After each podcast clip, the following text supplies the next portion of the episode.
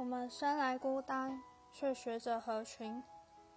最近下载了 Slowly，是一个可以交笔友的 App。我想来跟大家分享一下我第一封寄出去的信。为什么人要交往呢？最近在思考这个问题。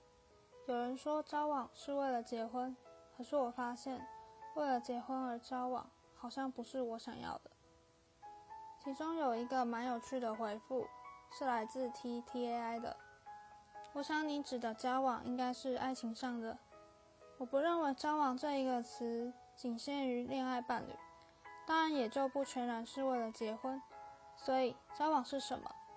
人与人的沟通、交流、分享、互动、感受，还不是想人生少了自己以外的第二个人或更多其他人，有觉得自己是 alive 吗？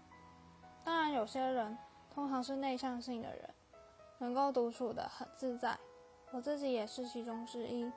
但是免不了要与人交往，而且也因为人交往，所以感到 alive。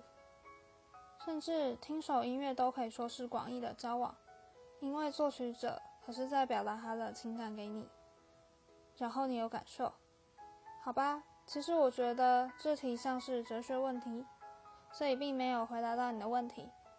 也许我的理解，你的疑问是为什么恋爱？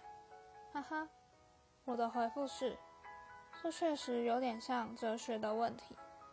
我之前是觉得人生来不完整，需要靠另一个灵魂伴侣去补足它。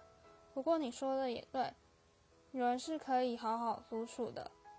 有人跟我说，找到要做什么事才是最重要的，然后往那个方向走，就会找到志同道合的人。有人的终身伴侣就是这样长大？可是我不知道我是不是。